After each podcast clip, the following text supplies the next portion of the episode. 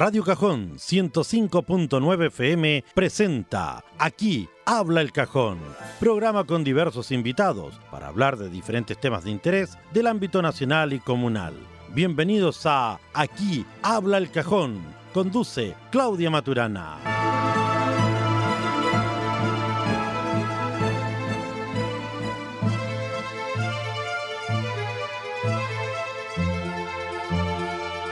Hola, hola, hola, queridos amigos y amigas del Cajón del Maipo que a esta hora nos escuchan desde acá, desde nuestro programa.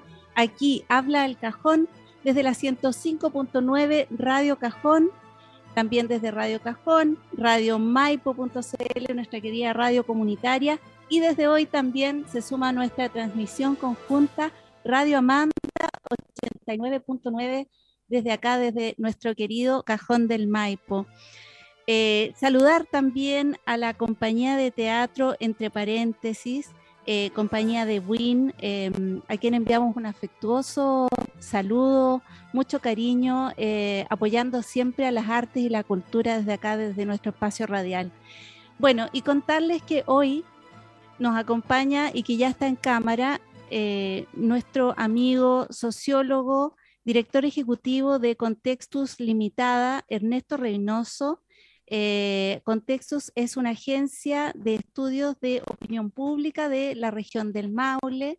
Hemos tenido la posibilidad de entrevistarlo varias veces desde Radio Manda anteriormente a Ernesto y bueno, hoy em, es la primera vez acá en este nuevo espacio radial. ¿Cómo estás Ernesto? ¿Qué tal? Hola Claudia, eh, muy buenas tardes. Muchas gracias por la invitación. Estamos súper bien y espero que ustedes también. Ya, pues muchas gracias, Ernesto. Bueno, eh, contarle a la gente que hoy día no, nos está escuchando a esta hora, cuando ya son las 5 con 33 minutos de la tarde de este día, lunes 7 de marzo, que em, hoy día vamos a hablar de un tema bastante importante, me parece fundamental en estos días, em, como es el resultado del trabajo que ya se está viendo de la Convención Constitucional em, y, el actual ambiente eh, social y político que estamos viviendo en el país. Y me parece que, bueno, siempre Ernesto has tenido una opinión bastante asertiva en ese sentido Em, y, bueno, y tu ojo de sociólogo también nos ayuda mucho para poder entender qué es lo que está pasando. Eh, preguntarte en primera instancia, ¿cómo crees tú que han dado, eh, que ha andado hasta la fecha la aprobación ciudadana de la convención y del trabajo que se está realizando?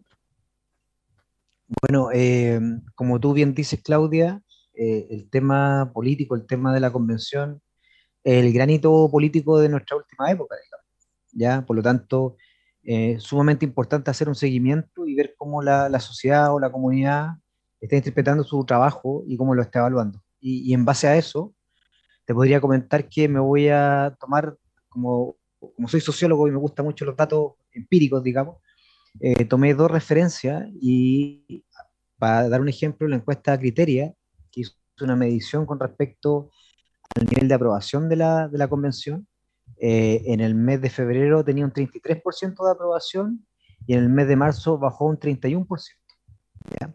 Haciendo un parangón con otra encuesta que también tiene mucho, que es muy conocida, digamos, que es la encuesta CADEM, que fue conocida por, muchas veces errar resultados, pero hay que reconocer que la última elección presidencial anduvo bastante cerca, ¿ya? incluso más cerca que algunas encuestadoras que son sumamente válidas.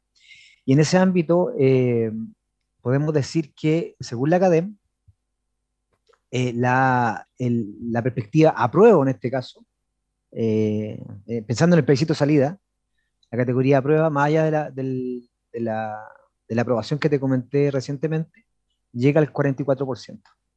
¿ya? lo cual es un dato bastante potente, por así decirlo, porque más allá de que nosotros tengamos la sensación de que la opción rechazo ya tenía un crecimiento por una serie de factores que vamos a conversar más adelante, eh, la opción apruebo sigue siendo eh, la opción que se está visualizando como ganadora, pensando en el plebiscito de salida que es obligatorio y que en algunas partes dicen que obligatoriamente debería ser el 12 de junio y otra parte dice que debería ser en julio. Eh, ¿Tú tienes la fecha definitiva? Disculpe, ese dato se, me, se, me, se, me, escapó. ¿Tú tienes la, la fecha definitiva del plebiscito salida, Claudia? No, no, la verdad es que no, también tengo como la duda, pero bueno, la, la vamos a ver. Incluso, eh... incluso en una web dice que está sujeto a, a, aprobación, aún digamos en esta fecha, si es junio, julio u otra posterior, pero más allá de eso, lo que te comento es que la aprobación andaba a los 30 puntos según Criteria Research y la posición apruebo eh, llegaba a los 44 puntos, la posición rechazo andaba a los 37 puntos y casi un 20% no tiene claro por quién o por qué opción va a votar el día de eh, plebiscito salida. Ahora, Sería, tengo perdón, la impresión, dígame, el 12 de, 12 de junio, sí, es que algunos decían que era el 4 de julio, porque desde el año que se empezó a escribir, que fue el 4 de julio del año pasado, a este 4 de julio, pero era entre junio y julio, digamos. Pero eh, más allá que pueden ser días, en realidad, de diferencia, lo que te quiero exponer es que yo tengo la sensación que, de acuerdo a la información que se maneja en la encuesta y lo que se percibe en la cotidianidad, que yo te lo puedo dar una mirada como sociólogo y como analista, eh, yo creo que la posición del rechazo va a tener un, un alza en relación a cuando el plebiscito ganó, que fue un 80-20. Yo creo que ese 80-20 no va a ser, tengo la impresión que no, no va a ser así, que puede que la posición a prueba eh, se alce como triunfadora, pero no con el porcentaje tan aplastante que tuvo la vez pasada. Eh, yo creo que puede andar en los 60 puntos, 50, 60 puntos, pero yo creo que el rechazo va, va a tener una, un alza por los factores que vamos a conversar a continuación. Eh, bueno, eh, eh, por lo mismo yo te iba a consultar, ¿por qué crees tú que eh, estaría bajando este nivel de, de aprobación del, del, trabajo que ha realizado la convención hasta el día de hoy? Sí, para responder esa pregunta, solo un punto que yo de repente anoto porque hablo tanto que de repente se me olvidan algunas cosas. Eh, pero hay que tener presente que más allá de que la aprobación a lo mejor no sea tan alta, es más alta que otras estructuras políticas. Pensemos más que el gobierno, es más que la oposición, es más que los partidos políticos. Los partidos políticos no llegan al 5% de, de, aprobación. de, aprobación. El gobierno anduvo los 15 puntos eh, como promedio, digamos, eh, cuando estuvo la pandemia en su pique menor a los 10 puntos. Por lo tanto, la convención claramente hace una diferencia en relación a, a otras estructuras políticas. ¿Ya? Hay que hacer, no, no, es tan crítico el escenario, por así decirlo. ¿ya? Hay, que, hay que tenerlo presente. Ahora, en relación al, al, a por qué se ha dado ese nivel de aprobación, para mí hay varios factores, pero para nombrar algunos hitos que me parecen más relevantes, para mí el caso icónico así eh, puntual es el caso Rojas Vade, digamos que vino a, fue un, fue un terremoto grande, digamos, a nivel político, porque él ingresa al espacio político con una mentira, lo cual lo encuentro brutal. O sea, creo que el caso de él es un caso clínico, esa, esa es la impresión que tengo, digamos, pero un tema aparte, pero afectó mucho el tema de la convención. También para mí, dentro de estas figuras de formalismo, Claudia, que hay habitualmente en política, no sé, por, por ejemplo, un ejemplo. Cuando uno ve a los parlamentarios, que a lo mejor tienen, tienen baja aprobación y un montón de cosas, uno ve a un parlamentario con un grado de formalidad. Estoy sacándome la cabeza la Pamela Giles corriendo por, por el Congreso, no, no, estoy pensando en eso, estoy pensando en formalismo de vestimenta, de presencia, pero pensemos también que la convención se dieron ciertos hitos eh, visuales que fueron algo particulares. Eh, me acuerdo en una ocasión que llegaron gente disfrazada de dinosaurio, o un tipo que tenía que dar un discurso, hizo una canción, digamos, y la gente decía, bueno, no nos tomemos con tanta dureza el tema político, porque la gente que ha ido de corbata nos ha defraudado, y a lo mejor esta es la nueva forma de hacer política. Pero yo creo que tiene que haber, como dicen los filósofos, tiene que haber una media, tiene que haber un, algo virtuoso, digamos, en donde se mezcle lo, lo, riguroso con lo flexible. Yo creo que quizá en, la convención ha pecado, digamos, de esta apertura demasiada y hemos tenido eh, un, constituyente cantando una canción y diciendo que está rico Jaime Baza. Eh, yo estoy diciendo lo que yo escuché y lo que todo el mundo vio. O dos tipos llegados eh, disfrazados de dinosaurio, no estoy pensando en la tía Pikachu, que ese es otro tema entonces, toda esa como parafernalia, por así decirlo, hay mucha gente que es más formal que no le acomoda esa forma de ver política. Y piensa y proyecta que esto es un circo. ¿Ya? Mucha, mucha inseguridad, incertidumbre, ¿cierto? Y, claro. y también lo poco conocido también siempre va, va a generar eh, es que tú, vulnerabilidad en el fondo. Tú lo dijiste, lo poco conocido, o sea, estamos haciendo un cheque en blanco de algo que nos va a determinar en muchos aspectos y tenemos que tener claridad en lo que estamos eh, desarrollando. Otro punto también en relación a lo mismo, que los grupos más conservadores y también decir los grupos de derecha que han hecho un obstruccionismo político. ¿ya? Y eso ha sido un obstruccionismo comunicacional. Eh, hay gente que no quiere que la convención le vaya bien. ¿ya? Porque recordemos, hay gente que cuida el, le cuida el bienestar a, la élite, digamos. Y eso es que también hay que tenerlo presente. La élite política, la élite económica, eh, también está presente la constituyente en estos, en estos personajes, digamos, que eh, traban el proceso, generan información falsa, generan incertidumbre en la opinión pública. Y es súper complejo porque cuando tú generas incertidumbre en la opinión pública, lo que desarrolla finalmente es que toda la gente empiece a tematizar que está todo mal, que está todo perdido, que es, eh, este es un país chabacano, y no es así. O sea, nosotros tenemos que estar orgullosos de que la constitución se construye por un grupo amplio de personas, de perfiles humanos, eh, pueblos indígenas, gente del mundo social, profesionales, no como la constitución del 80 que se construyó entre cuatro paredes por un equipo técnico que estaba totalmente determinado desde lo ideológico. ¿ya? Por lo tanto, todo lo que salga posterior a esa visión es mejor. Y yo creo que lo está haciendo Chile un ejemplo. Pero a volver y cerrar, eh, el obstruccionismo político y comunicacional de algunos grupos, sí. ¿ya? Y lo otro que, que, y creo lo conversamos en algún momento los dos, Claudia, que creo que en esta amplitud de temas se pierde lo central.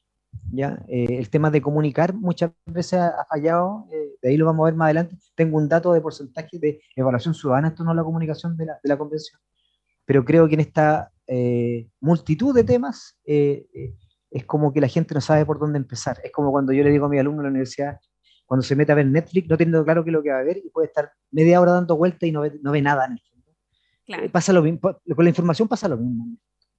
hoy día tenemos un mar, dicen los periodistas, un mar de conocimiento, un centímetro de profundidad. ¿Ya? Entonces tenemos que tener claro que en esa amplitud de temática, que no tenemos por qué ser expertos, ojo, y que en algunos casos también asume un lenguaje muy jurídico. Entonces pensemos en el caballero que maneja el colectivo, la señora que es dueña de casa, entiende el tema la norma, no lo entiende. Entonces, esto tiene que ser explicado con pera y manzana, en un lenguaje súper cotidiano, que a la gente le llegue, y tratando de ir focalizando. ¿Por qué? Porque si uno lo piensa desde, desde la, como yo, lo digo yo, de la asesoría política, yo cuando viene un político y me pide que lo asesore en temas para ser alcalde o senador o diputado o core, yo le digo, bueno, usted me va a tirar 3, 4, 5 ideas fuerza y de ahí no se va a mover, pero no 30. Claro. ¿Ya? Porque cuando tú informas mucho, la gente no se informa, se pierde la información. Y aquí yo creo que la convención le pasó el mismo pecado y me llama la atención porque debería haber un equipo comunicacional una estructura de base que comunicara. Lamentablemente, la convención se instala en un gobierno de oposición al alineamiento central de la convención y claramente ahí no, no, ha fluido bien. Espero que con la llegada del presidente Boric eh, el día 11, el día 11, ya esto se supere y se le dé espacio a la convención para que cierre el proceso de buena manera. Eh, bueno, eh, por lo mismo que te iba a preguntar, justamente cómo crees tú que ha sido la bajada de la convención hacia la gente, porque si bien eh, yo te puedo dar fe de que la convención tiene eh, sus canales, tiene su canal que transmite en vivo por redes sociales, em, tiene un equipo de periodistas que están informando y si tú quieres te puede llegar incluso a tu WhatsApp eh, el trabajo diario que están realizando. a, mi, a mi forma de ver, ¿no? no creo que ha tenido la suficiente cobertura en los medios comunicacionales abiertos y masivos, en el fondo, a los que tiene acceso eh, el común del ciudadano ciudadana chileno. ¿Cuál es tu opinión? es, que ahí, existe un desafío profesional, O sea, a lo que aquí me refiero, ¿cómo hago carne eh, algo que es amplio? Y es un desafío tremendo, o sea, es como, no sé, pues cómo yo llevo a propuesta algo que me, arroja una investigación, por ejemplo. Cuando viene alguien para acá, yo le digo que tiene que hacer esto, esto, esto, con pera y manzanas como hay que son rato. En el caso de la, convención, creo que la bajada de comunicación no ha sido buena y, y te sumo un dato, según el 52% de los encuestados, según CADEM, dice que la convención no ha comunicado correctamente la información. O sea, más de la mitad de los encuestados considera que la comunicación no ha sido buena. ¿ya?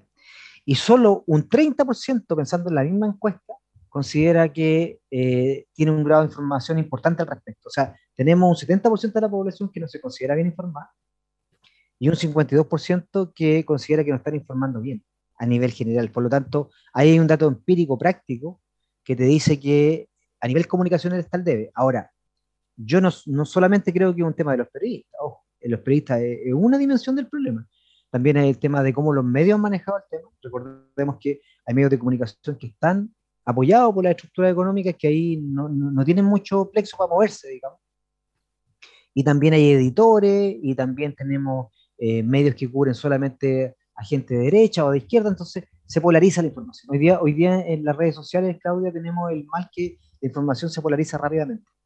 ¿Y para qué hablar cuando se hace un fake news? Que eso también lo, hemos, lo vimos el año pasado y el año antepasado, creo, en algún programa en Radio Amanda, que hablábamos tema de las fake news y cómo cuando una mentira se echa a correr, eh, queda como una verdad absoluta, una verdad y la gente lo asume y lo replica. Y lo replica en el discurso y lo replica en las redes sociales. Pero yo creo que la convención tal debe, más que nada por esta eh, amplitud desbordante de información, un volumen informativo muy alto en torno a todas las comisiones y las comisiones de trabajo, pero si me voy a un dato empírico, un 52% considera, de los encuestados según CADEM, considera que no ha comunicado bien y solo un 27% se considera bien informado al respecto. Ernesto, em, ¿crees tú que se va a alcanzar a, redactar todo lo necesario en la convención, todos los temas que en el fondo la ciudadanía eh, solicitó por, los medios en el fondo que, habían para poder proponer los temas para las normas, eh, pensando que el plebiscito de salida es ahora ya en el mes de junio.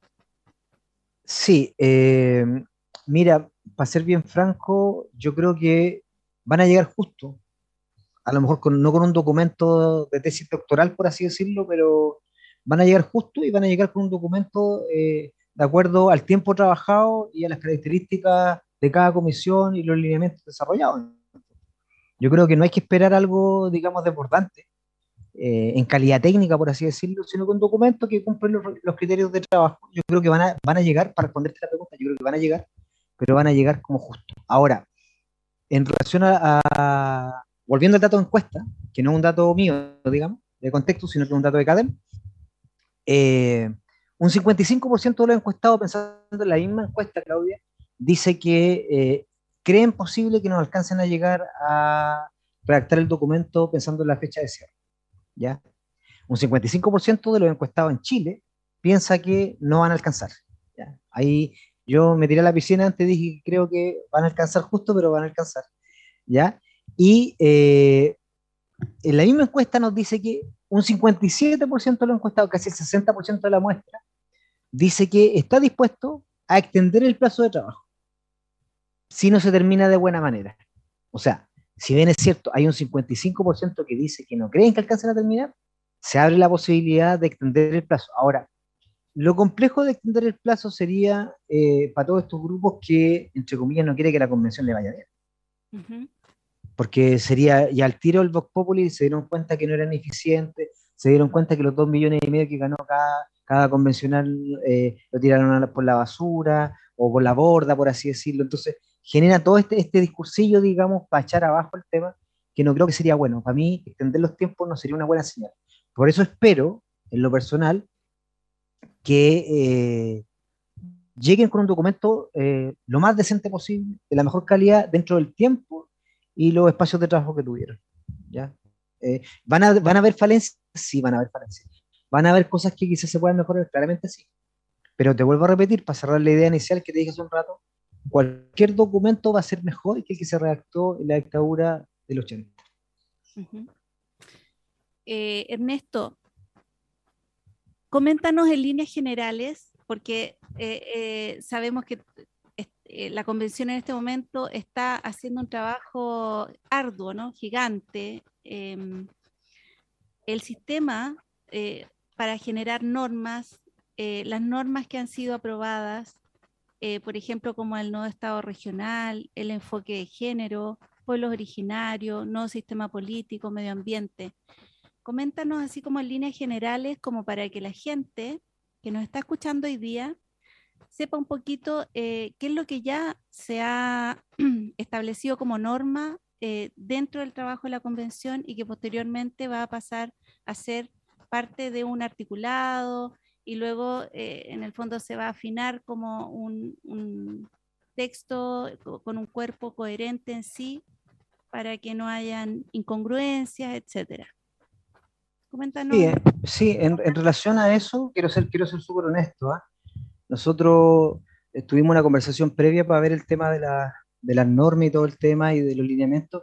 Bueno, yo no tuve el tiempo suficiente, hablando de tiempo suficiente también por mis otros trabajos, de poder revisar toda la documentación enviada. Pero como tú bien dices, eh, hay un trabajo fuerte en temas de género, de pueblo originario, temas de agua, ¿ya?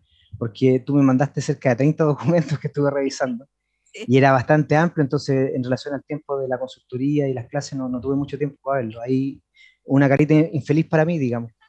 Pero... pero en el fondo como informar en líneas generales, comentar en líneas generales quizás el espíritu de cada una de estas normas que ya han ido saliendo, eh, como para que también la gente, eh, a raíz de esta entrevista, se interese, eh, porque también es un deber ciudadano, ¿no? El, si, los, los, medios, digo yo, de información abierta, no nos están entregando la información y, no sé, pues, hace semanas ya que los matinales hablan de Ucrania durante toda la mañana y no hay otro tema que sea relevante no, no estoy menospreciando el tema de la guerra, creo que es algo terrible.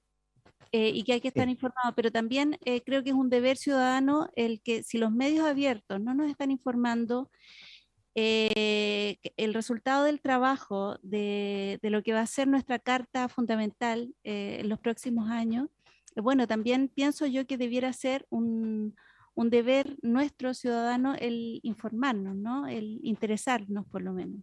Sí, yo solamente como para complementar lo que tú dices en relación a lo que te manifesté, eh, a mí me llamó la atención el tema de, bueno, el tema de los pueblos originarios, creo que hay un, hay un trabajo bien fino ahí, eh, hay un avance concreto, primero porque hay gente que viene desde esa misma base, entonces la sensación que me da que eh, hay, cierto, hay un cierto grado de expertise en cada una de las comisiones que se van trabajando, el tema de agua, el tema de, de los pueblos originarios, pero yo creo que el, el, desafío, más que de, repente yo diga en dos minutos, en un minuto quizás, es que también la gente acceda a informarse eh, al respecto, porque también es un desafío. O sea, tú en un momento me dijiste al comienzo de la entrevista que de repente pasa que los medios no comunican. Ahora yo también me haría la pregunta como sociólogo, ¿cuál es el, el interés de la gente realmente de comunicarse sobre las temáticas? ¿Está dispuesta, si le llega un WhatsApp diario, a leer la documentación de los comunicados que llegan sobre las distintas temáticas? También hay un desafío porque son temas muy amplios y yo no sé si los medios tienen interés de cubrir todo, porque te vuelvo a repetir, entre esta masiva información se pierde el dato central. Ahora, para cerrar la pregunta, que es una pregunta que queda medio al debe, y tengo que ser súper honesto al respecto, a mí me gustó mucho lo que leí en torno a la paridad de género, el tema de pueblo originario, el tema de, de, agua, que era como el tema medioambiental, en el fondo, que era como lo más, lo más que me llamó la atención. Ahora hay otros temas que no alcanzaba a verlos por tiempo, pero me imagino que deben ir todos en el mismo, en el mismo elemento. Yo creo que nadie que esté participando eh, como constituyente quiere dejar una mala impresión pensando que va a ser un documento que va a quedar redactado. ¿ya? Por lo tanto, tengo la esperanza que todas las, todas las líneas que se trabajen eh, sean trabajadas con profesionalismo, con cuidado, y además que lo están remunerando. Esto no, es un trabajo voluntario, no, no, es como cuando uno dice ya voy por la buena onda, sino que hay un trabajo, hay, tienen equipos técnicos que lo asesoran, tienen asesores, digamos. Entonces, en base a esa amplitud, tengo la fe que a lo mejor no va a llegar un documento tan, tan elaborado, tan fino, pero sí va a lograr los requerimientos para generar una, una proyección de nuestro país en varios temas de aquí en los próximos 40 años.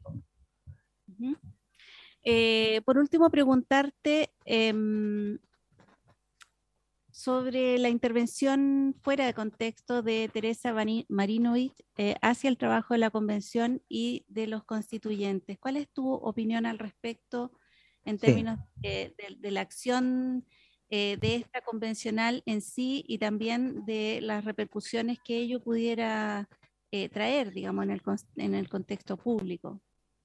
Sí, o sea, bueno, como un acto así como de, de buenas costumbres, los encontré nefastos, digamos. O sea, desde como la moralidad los encontré nefastos. Ahora, yo apenas lo vi, eh, yo dije, este tema no es, no es natural. Eh, en, ningún caso. E, ese fue un tema premeditado. Porque si ustedes empiezan a hilar eh, que lo que se quiere es debilitar la convención, ese tipo de prácticas, cuando ella desmerece a la convención y a los convencionales, lo que hace es decir, en realidad esto es una chacra y me expreso como tal y me expreso mal porque en realidad esto no merece la pena al respecto. Entonces, claramente ahí hay un manejo comunicacional. Ahora alguien me diría, eh, sí, pero ella está haciendo como carne de cañón al respecto. Claro, pero es que ella, por lo que yo tengo entendido, es una persona que nunca va a tener problemas de recursos. Por lo tanto, eh, no es problema para ella así que así pega, digamos. ¿Me entienden lo que le digo? Entonces, hay que tener ojo ahí que en el fondo se generan estos, estos como kamikaze, por así decirlo, que generan una bomba comunicacional y generan una sensación de incertidumbre en la opinión pública. Bueno, si una convencional está diciendo eso, es porque realmente adentro debe estar la embarrada, por así decirlo. Pero desde la perspectiva política, yo creo que eso fue algo que se maquinó, que se trabajó para dar la impresión y que profundiza ciertos aspectos de lo que habíamos hablado. Por ejemplo, el tema Roja Pade, el tema de, de estos tipos disfrazados de dinosaurios o todos estos ruidos que han surgido, digamos, con respecto a la, a la, convención. Recuerden que también ahora se creó eh, un, equipo un equipo de gente de centro, eh, que también ahí está generando algunas conversaciones al respecto. El otro día estaba leyendo a la senadora Rincón que decía que de acuerdo a la información pública que había, porque tampoco es una información tan clara, y ojo, es una senadora de la República, eh, que, y la presidenta del Senado dijo, con la información que hay pública, pública que es general y en media dispersa, está complejo aprobar. Y eso lo dijo en un diario este fin de semana. Yo lo leí y me imagino que tú también. Y la gente también que no me escucha. Entonces, si un actor político clave como ella no tiene claridad, imagínate lo que es para la gente de a pie. O sea, yo te estoy dando una opinión técnica dentro de lo general, pero yo no soy experto en el tema de la convención y las temáticas, porque incluso de repente hay temas que son tan finos que se necesita de repente una mirada jurídica, una mirada eh, social muy, muy, muy específica frente a cada tema.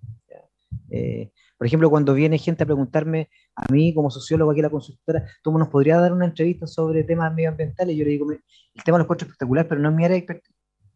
O de género, manejo el tema, lo sé un poco, pero no es mi área de expertise. Entonces, uno también tiene que saber dónde meterse y cuando no sabe decir realmente este tema eh, no es lo mío y, paso un poquito para no, como se dice, para no quedar de, como dicen los cabros de la universidad, como de chanta.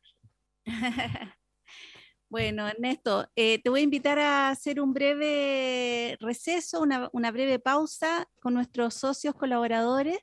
Eh, desde aquí, desde la 105.9, Radio Cajón, y bueno, por primera vez también desde, desde este programa aquí habla el cajón, desde Radio Amanda 89.9 y nuestra querida Radio Maipo.cl, radio comunitaria. ¿Qué te parece?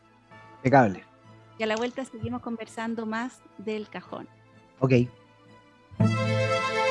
Estás escuchando Aquí habla el cajón, espacio de conversación cercana a distintos personajes del cajón del Maipo. Conduce Claudia Maturana.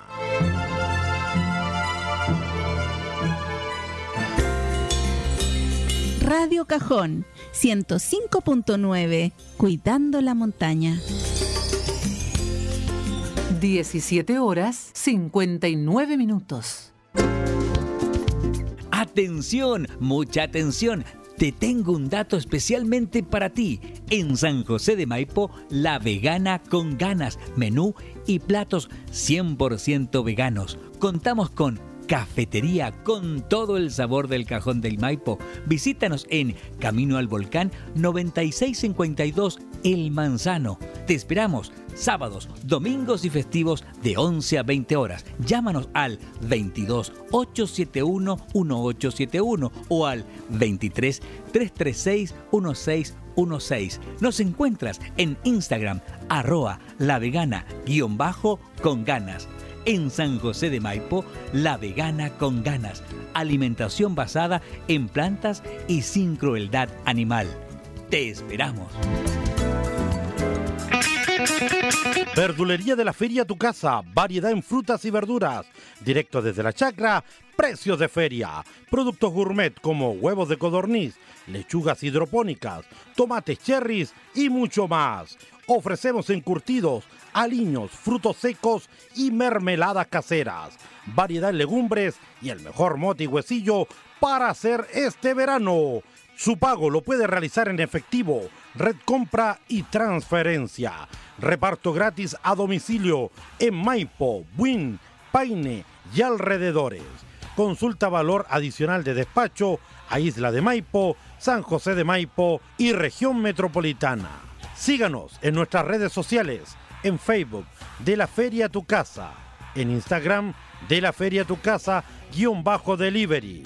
Además, solicite la lista de precios al fono contacto WhatsApp más 569 7517 463 ubicados en Juan Bellalta, número 2866, Villa Valle del Maipo Buin. Lo mejor en fruta y verdura a su hogar, de la feria a tu casa.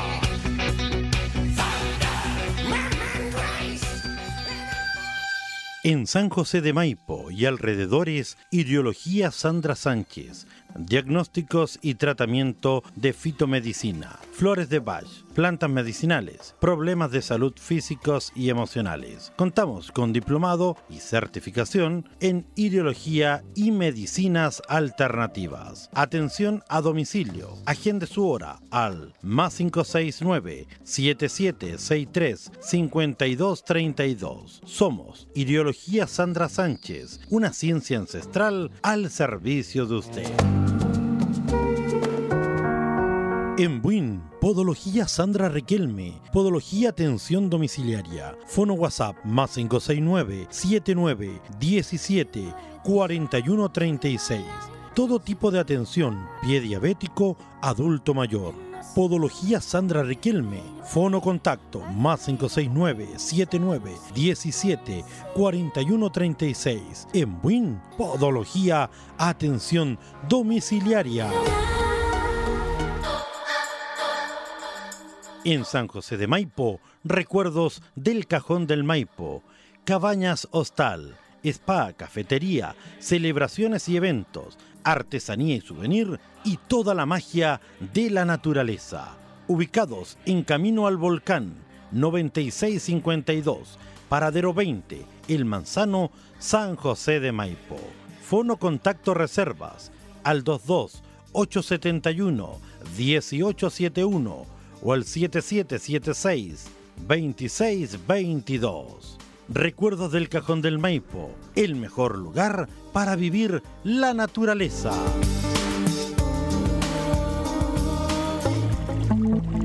Tratamiento antiestrés Nugua Masoterapia. Terapias de relajación en camilla de piedras de cobre y jade, con aceites esenciales de máxima pureza. Realizadas a mano, terapias con ventosas, maderoterapia para reductivos. Fono contacto, más 569-5909-9937. Consulte por su terapia. Tratamiento antiestrés, Nugua Masoterapia. Radio Cajón promoviendo una vida sana. Estás escuchando Aquí habla el cajón, espacio de conversación cercana a distintos personajes del cajón del Maipo. Conduce Claudia Maturana.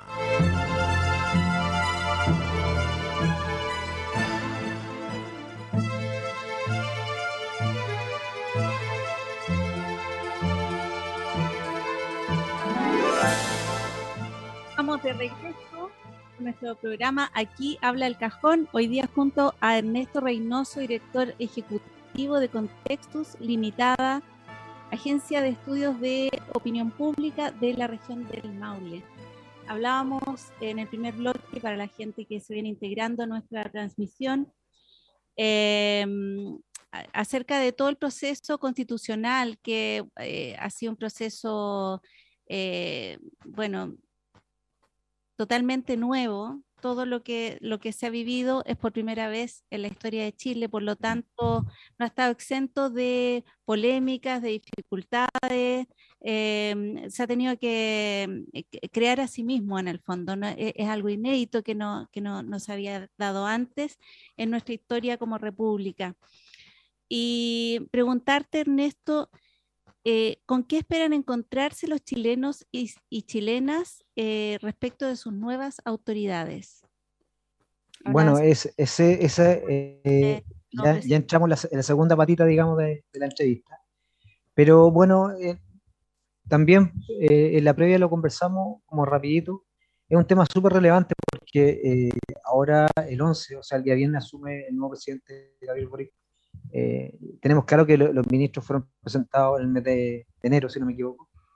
Eh, los delegados presidenciales, eh, tanto regionales como provinciales, fueron presentados ahora el 28 de febrero, el lunes pasado. pero falta todo el despliegue de la seremía, de las elecciones regionales y todo lo que implica la estructura de gobierno. ¿ya?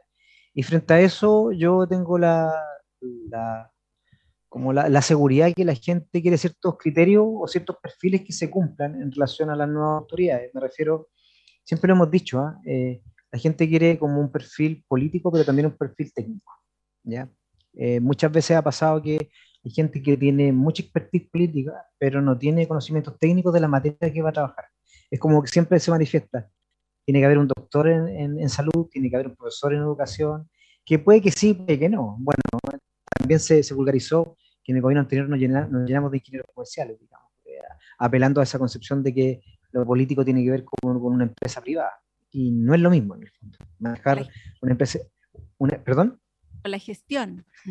Con la gestión, y no, no necesariamente, porque el mundo público tiene un dinamismo propio, ya tiene características propias de lo simbólico, en cómo la gente funciona, eh, cómo están los sindicatos, eh, esta, esta, caricatura que hay también del trabajador público, que como se dice un buen chileno, que es bueno para sacar la vuelta en el fondo.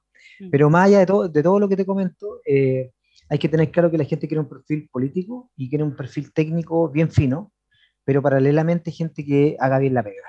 ¿ya? Y cuando me refiero a que haga bien la pega, no quiero llegar a, esa caricatura que hubo en un gobierno, creo que fue en el primero de Piñera, que lo dije en una entrevista pasada, que se hacía este, este concepto del 24-7, que la persona tenía que estar dispuesta todo el día y todos los días de la semana mientras fue autoridad. Yo creo que no, yo creo que la gente espera gente que haga bien su pega, en el momento que tenga que hacerle, que también tenga espacio de descanso y para la familia, porque, porque el, el, el, exceso laboral tampoco es muy bueno para la calidad de vida. Mucha gente ha sido como una caricatura, por ejemplo, del, del, del vocero eh, Gonzalo Blumel, que llegó así como con el pelo no tan, no tan cano y con más energía, y cuando se fue estaba, físicamente estaba destruido, Entonces, eh, eh, hay que pensar que eh, nosotros tenemos autoridades que otros seres humanos igual que uno, que puede tener competencia en alguna área, pero la idea es que sea gente que sea buena en lo político, en lo técnico, pero que sea buena para la pega, también que tenga mucha empatía con los territorios. Para mí es súper fundamental. Y te lo digo como sociólogo porque la parte comunitaria también me gusta mucho. Y creo que en esta lógica de la convención hay que volver a levantar los territorios, hay que hacer política desde la base. Como se dice, desde la lógica más técnica, desde una lógica endógena, que parta de los territorios, que sea con la gente y desde la gente, con los dirigentes, eh, y también con una alta disponibilidad a trabajar un poquito más de la cuenta. Y no solamente para ganarse la hora extra, eh, ni para abultar el sueldo que llega a fin de mes, sino que de repente nos va a tocar trabajar un sábado, un día en la noche, ir a una emergencia, si trabajáis en interior, por ejemplo o en temas de las delegaciones, y tenéis que ponerle tu parte porque vaya a desplegar política pública. Y en el momento que tú desplegas política pública, tienes que haber, además de, de todo lo que hemos hablado, un encuadramiento, por así decirlo, con lo que el presidente quiere desarrollar en Chile. Porque si tengo a alguien que me trae la pelota, por así decirlo, o es más conservador, finalmente no logra plasmar lo que el gobierno quiere, lo que le pasó en alguna medida a la presidenta Bachelet en su segundo gobierno, con los grupos más conservadores que no querían llevar a cabo lo que ella estaba disponiendo. Las reformas, claro. La, reforma. A grandes rasgos, eh, ¿qué opinión te merece la designación de los delegados regionales y provinciales realizada el pasado lunes 28 de febrero? Y aprovechar de saludar a nuestra querida Marcela Mella, que eh, tuvimos la posibilidad de, de, enterarnos de, la noticia de que fue eh, designada como delegada provincial, eh, siendo una mujer cajonina. Así que eso no, nos llena de optimismo. Eso es un, buen dato. sí. Eh, bueno, en relación a eso, a mí, para analizarlo así como de una perspectiva política, me pareció interesante, pensando en el Maule, voy a dar el ejemplo acá, pensando en el Maule, que hubo, desde la estructura política, hubo una, posicionamiento variopinto, por así decirlo. Ya porque el delegado regional eh, viene del PS, del Partido Socialista.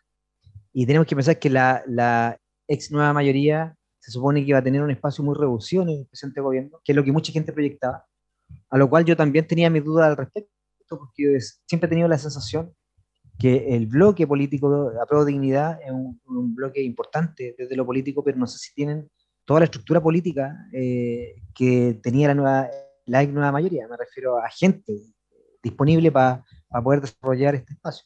Incluso más, eh, en una entrevista que di la semana pasada, tengo la impresión que va a ser como un 80-20, así como un 80 pro de dignidad y un 20% de gente de la nueva mayoría. Yo creo que eso se va a conservar. Porque también tenemos que pensar que el presidente, cuando eh, genere lineamientos de gobierno o quiera aprobación de ello, va a tener que contar con los votos necesarios. Y para ello, en el Congreso, y para ello también requiere de que la nueva mayoría esté presente. Pero con respecto a los delegados, para poner un ejemplo, el Maule, porque podríamos estar analizando todas las regiones y las provincias, que sería una locura, pero pensando en el Maule quedó un PS a nivel regional, en el lado del Maule Norte quedó un radical, que también son parte de la nueva mayoría, y en el Maule Sur quedó un comunista, que es parte del el bloque oficialista, y quedó un independiente, que también es parte del bloque oficialista. Entonces, de las cuatro autoridades quedaron dos y dos. ¿ya? Lo cual, desde lo político, es una señal muy potente, porque ya estamos viendo luces que eh, eh, la nueva mayoría va a ser parte de este conglomerado, va a ser parte del gobierno, y lo importante es que la gente que llegue se cuadre. Para mí eso es lo más importante, en el sentido de que además de llegar a los puestos y desarrollar estructura, tiene que haber un compromiso con el gobierno actual eh, para poder proyectarlo. ¿Por qué? Porque de un tiempo a esta parte, yo te podría decir, no sé, pues desde el 2010 a la fecha, más que nada también por el rol de las redes sociales y el dinamismo de la información, ha pasado mucho, Claudia, que eh, la gente está muy exigente. Primero, por lo que se genera en las redes sociales, pero también por el descrédito que ha pasado en lo político. Entonces la gente necesita volver a creer en la política. Y para ello, las personas que estén en la contraparte tienen que ser los mejores y las mejores. Tomando todos los recuerdos, como eh, pasaba de repente que nombraban a un subsecretario, por ejemplo, en algún gobierno X, para no dar un nombre puntual, y el tipo tenía temas de violencia intrafamiliar. O, por ejemplo, a, o a una autoridad mujer y tenía problemas de cheques, por ejemplo.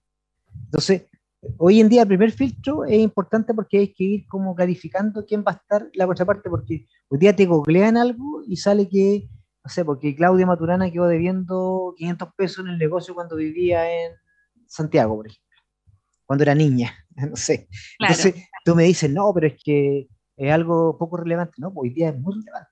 La gente está muy pendiente de quién llega, además que cumpla con todo lo anterior, que cumpla con ese tema, pero volviendo al tema de, la, de las delegaciones, me parece que hay una señal clara en donde se da cuenta que hay una inclusión de la nueva mayoría, nueva mayoría a lo mejor menor a lo, que la misma nueva mayoría espera, pero van a ser parte importante de este gobierno.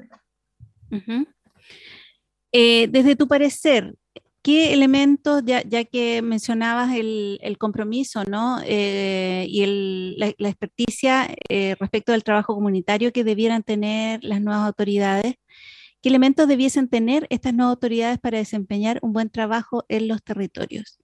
Sí, es como rebundar lo mismo que acabamos de conversar, de repente la habilidad blanda, la empatía, respeto. Yo creo que hay que volver a, a lo mejor estoy hablando, me estoy poniendo muy filosófico con algunos conceptos pero el respeto es muy importante. A mí me pasa habitualmente que trabajo mucho con dirigentes, además de hacer encuestas para políticos, también mucho con dirigentes. Y creo que cuando uno se vincula bien, el trabajo es posible. Y en distintas mm. áreas, no estoy hablando solamente, pienso en seguridad pública, pienso en salud, pienso en vivienda, etcétera. O sea, cuando a ti te ven llegar con un nivel de respeto, con cuidado a los territorios, con decir, en realidad me comprometo a uno y ese uno lo hago.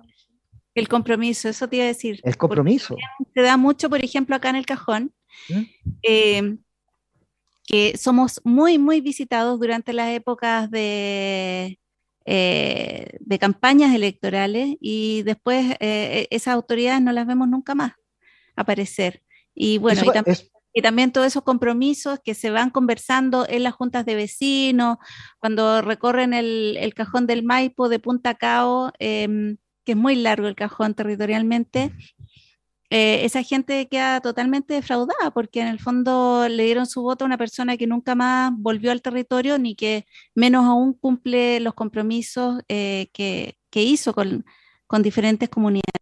Sí, lo que pasa es que eso es una práctica, lo que tú acabas de mencionar, Claudia, una práctica que desde mi hay que erradicarla.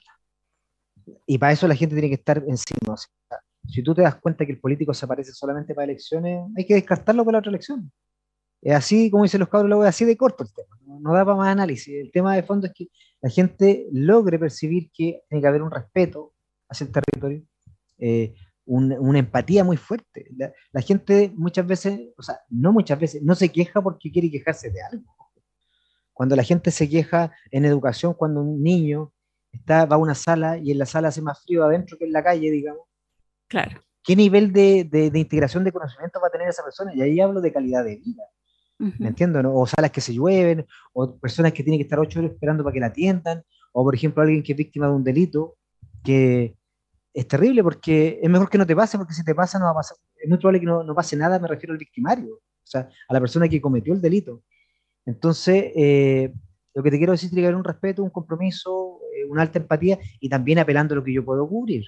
Porque a lo mejor la gente no lo percibe, pero de repente hay puestos que tenéis una institución que parece muy grande, pero de repente hay cinco personas o diez personas para toda la región.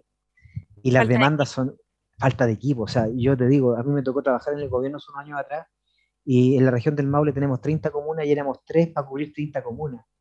Y trabajamos de lunes a sábado y era una locura. O sea, estábamos, en un momento estábamos en el Maule Norte y después teníamos que viajar 8 horas al Maule Sur, costa, para llegar a otra reunión y en el fondo eran puras pinceladas y cuesta mucho con ese que hacer un trabajo profundo. Pero para cerrar, para cerrar lo que te digo, el tema, dos conceptos claves aquí, empatía, compromiso con la gente y con los territorios. Eh, y en ese sentido, em, el Estado eh, regional, esta nueva conformación que se le quiere dar a las regiones eh, en cuanto a la autonomía respecto de sus decisiones, de su disponibilidad de, de sus propios recursos, lo que producen las regiones, eh, y que se le tiene tanto horror desde algunos sectores, no tanto espanto de descentralizar tanto Chile. ¿Cuál es tu opinión al respecto, Ernesto, en cuanto al, posible desarrollo local que, pueda llegar esta norma? O sea, yo espero que así sea, digamos. Eso es lo que... ¿Le tienes miedo a esta nueva conformación? No, no, para nada, porque mira, desde que yo estaba en la universidad hace 20 años atrás, eh, me enseñaron mucho en desarrollo local y en planificación el concepto de descentralización y poder de los territorios, el desarrollo endógeno, el desarrollo local. Hay un autor muy bueno ahí, chileno, Sergio Boisier, que es muy bueno si lo quieren leer eh, algunos, eh, y habla todo este tema del, del, tema del encadenamiento, el trabajo asociativo. Yo espero que se haga carne, esa es la verdad de las cosas, porque una cosa es el discurso y otra cosa es la realidad. Ojalá que los gobiernos regionales tengan mayores atribuciones, la toma de decisiones, mayor manejo de recursos, que haya una bajada no tan burocrática. Y bueno, yo sé que en la convención, apelando a la pregunta anterior, también hay un trabajo ahí en, ese tema, en el tema de la descentralizar, eh, porque eh, si tenemos el nivel de centralismo que tenemos hasta el día de hoy, estamos fritos. Las regiones siempre van a ser la puerta trasera de, Santiago. Incluso va, a nivel regional también pasa. La capital es más grande, tienen una, el Maule Norte tiene una realidad, el Maule tiene otra realidad, totalmente dispar. Y esto es a nivel regional, pero también se da a nivel país. Entonces, eh, yo espero que se lleve a, a cuerpo, digamos, tengo entendido que el presidente Boric eh, así lo espera también que sea, y la constitución también está trabajando en, aquello, entonces yo más que, eh, como decía Manfred Magnef, el diagnóstico ya está listo cerrado. Yo espero que se, se pongan las manos la obra y se empiezan a ver temas concretos en las atribuciones, específicamente los, gobernadores regionales, eh, ya en relación a la toma de decisiones, recursos, contingencias que pueden aparecer desde catástrofe hasta urgencias sociales que puedan haber. Yo creo que es importante que haya como un espacio de, acción que los libere a, libere a las regiones y, les permita tomar buenas decisiones al respecto. Del nivel central, claro. Del nivel central, claramente. Ha pasado muchas veces frente a catástrofes, emergencias, por ejemplo, ambientales o eh, climatológicas, ¿no? Cuando han habido aluviones, incendios grandes. Em, lamentablemente por un tema burocrático de ordenamiento político y administrativo, hay que esperar como eh, las indicaciones, lo que, salgan los decretos a nivel desde el nivel central, se dice siempre. Y bueno, ¿y aquí qué pasa con la gente? o sea, entonces justamente entiendo que lo que se quiere eh, al descentralizar es justamente eso, lo que tú dices, tener una mayor autonomía, capacidad de respuesta más inmediata, disponibilidad de recursos. Sin embargo, por ejemplo, ayer yo escuchaba a Bernardo de la Maza que hacía un vivo desde su Instagram eh, y que veía esto como una cosa terrible, eh, como un muy mal augurio de un país totalmente desordenado, un despilfarro de recursos, dice él, que ahora sí que se van a robar las platas. Entonces, por eso te preguntaba cómo lo ves tú, porque en realidad escenario más triste que el que ya tenemos, yo personalmente no creo que pueda haber. No, no, yo, yo creo que el presidente Boric se va a encontrar con una dificultad política, sí se la va a encontrar. O sea, decir lo contrario sería como tapar el sol con un dedo. Va a haber una dificultad política tanto interna como interna. Externa, ¿por qué? Porque la gente, hay una alta demanda hacia lo político. Y además del descrédito que ocurre, o sea, están desacreditados, pero a la vez hay una alta demanda. Pero también en la instalación del gobierno, que me refiero que yo sé que hay gente o hay grupos de de dignidad que no están muy contentos que haya gente de la nueva mayoría. Y eso también va a generar un ruido en el presidente de cómo va a tener la muñeca para manejar esta, para dejarlos contentos a todos en el fondo. Porque en política no siempre es fácil. ¿ah? Eh, de repente hay interés, hay expectativa alta.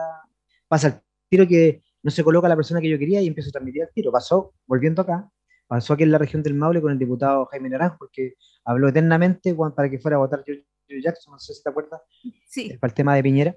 Sí. Y lo que yo tengo entendido es que no se colocó la persona que él quería y empezó a desacreditar al delegado regional que era de su mismo partido.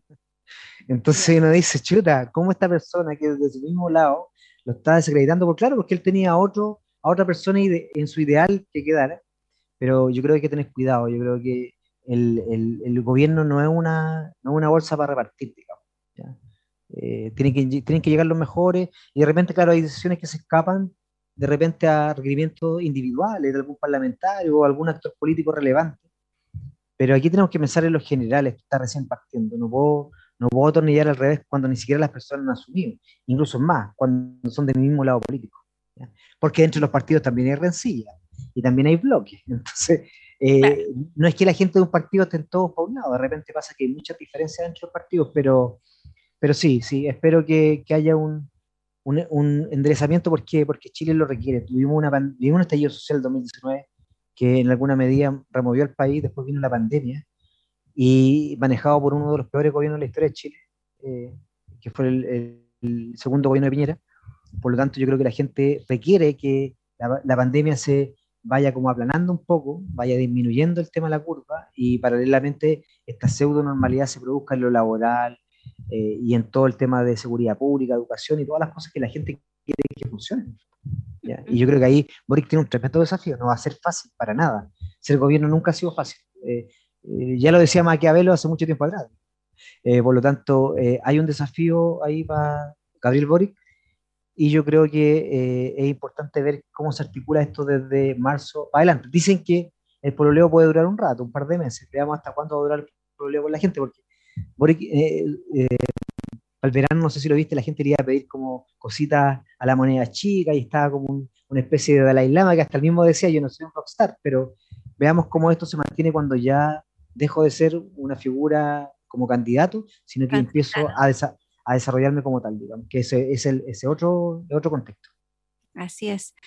Bueno, Ernesto, eh, te quiero contar que para mañana vamos a estar transmitiendo de manera conjunta nuevamente entre Radio Cajón, la 105.9, Radio Amanda, la 89.9 y Radio Maipo.cl comunitaria. Vamos a estar durante toda la mañana con un programa especial eh, dedicado justamente a las mujeres, que tú ya lo ah, has mencionado, eh, en nuestro día de conmemoración, nuestro Día de la Mujer, ¿no? Eh, vamos a tener entrevistadas muy interesantes para analizar distintos temas y subtemas que subyacen al, al tema, al gran tema de la igualdad de género que buscamos, creo que ya la gran mayoría de los chilenos y chilenas. Y, bueno, para eso vamos a, conversar sobre y analizar distintas temáticas eh, desde la violencia eh, y también, bueno, eh, aspectos nuevos. Vamos a estar con la convencional Beatriz Sánchez, analizando ah, justamente este nuevo enfoque de género que se le quiere dar a la nueva constitución, entre otras invitadas y em, con una programación musical también especialmente diseñada para nosotras. Así que te quiero dejar invitado. Eh, también te quiero pedir que tú nos mandes un mensaje eh, de, despedida, quizás también considerando que mañana es el Día Internacional de la Mujer. Eh, bueno, como dije anteriormente, para nosotros siempre es un agrado, digamos, participar de, cualquier instancia que llegue a la comunidad. Y sentimos que tanto Radio Amanda como el Cajón siempre nos han abierto las puertas y para nosotros es sumamente relevante. Ahora, con respecto al Día Internacional de la Mujer, sí, reivindicar eh, la lucha por los derechos, por los espacios, por la igualdad. Yo creo que eso es lo, relevante. O sea, eh, no me explico cómo hoy, el día de hoy, digamos, más allá de todo, eh, mujeres que tengan el mismo grado académico y el mismo puesto, ganen menos que los hombres, o que nosotros por, esta cultura machista tan internalizada en nuestro país, sobre todo en sectores rurales como los nuestros, eh, no permita el desarrollo completo e integral de la mujer. Por lo tanto, yo voy más que nada a la reivindicación de los derechos y esos espacios de igualdad que son súper necesarios hoy en día, y no solamente del discurso, sino que también en los espacios de la cotidianidad, de la familia, de los espacios laborales, que yo creo que esto se toma cuerpo cuando yo lo llevo en el cotidiano, no solamente en el discurso ni para la frase para, para las redes sociales, sino que cuando doy espacio necesario para que las mujeres lo ocupen, digamos, y se desarrollen como corresponde. a cambiar nuestra cultura. Bueno, Ernesto, ahora sí que eh, te vamos a ir despidiendo. Ha sido una conversación súper eh, nutrida de verdad que te doy las gracias eh, desde acá, desde Radio Cajón, y dejarte invitado para otra oportunidad para que vayamos analizando eh, este trabajo que, se está haciendo desde la Convención Constitucional, eh, la asunción del nuevo gobierno, ¿no? Em, todo lo que se nos viene, porque de verdad que estamos a puertas, yo creo que de un nuevo país, de un nuevo Chile, que todos esperamos que, aunque independiente de nuestra eh, postura política o ideológica eh, sea un, Chile mejor. Eso es lo que esperamos todos. Sí. Así es que, bueno, dejar los invitados para el día de mañana. Nuevamente reitero eh, que se sintonicen la 89.9, la 105.9, o también desde, por ejemplo, tú que estás en el Maule, desde radiocajón.cl puedes escuchar la programación durante toda la mañana del día de mañana, 8 de marzo, a partir de las 9 de la mañana. Así es que, y también dejarlos invitados para un nuevo programa Aquí Habla el Cajón el próximo lunes en este mismo horario a partir de las 5 y media de la tarde. Un abrazo, Ernesto, que estén muy bien. Un abrazo para ustedes, que estén muy bien. Muchas gracias. Radio Cajón 105.9 FM presentó Aquí Habla el Cajón programa con diversos invitados para hablar de diferentes temas de interés del ámbito nacional y comunal. Conduce Claudia Maturana. Aquí habla el cajón. Nos encontramos en una próxima edición en Radio Cajón 105.9 FM.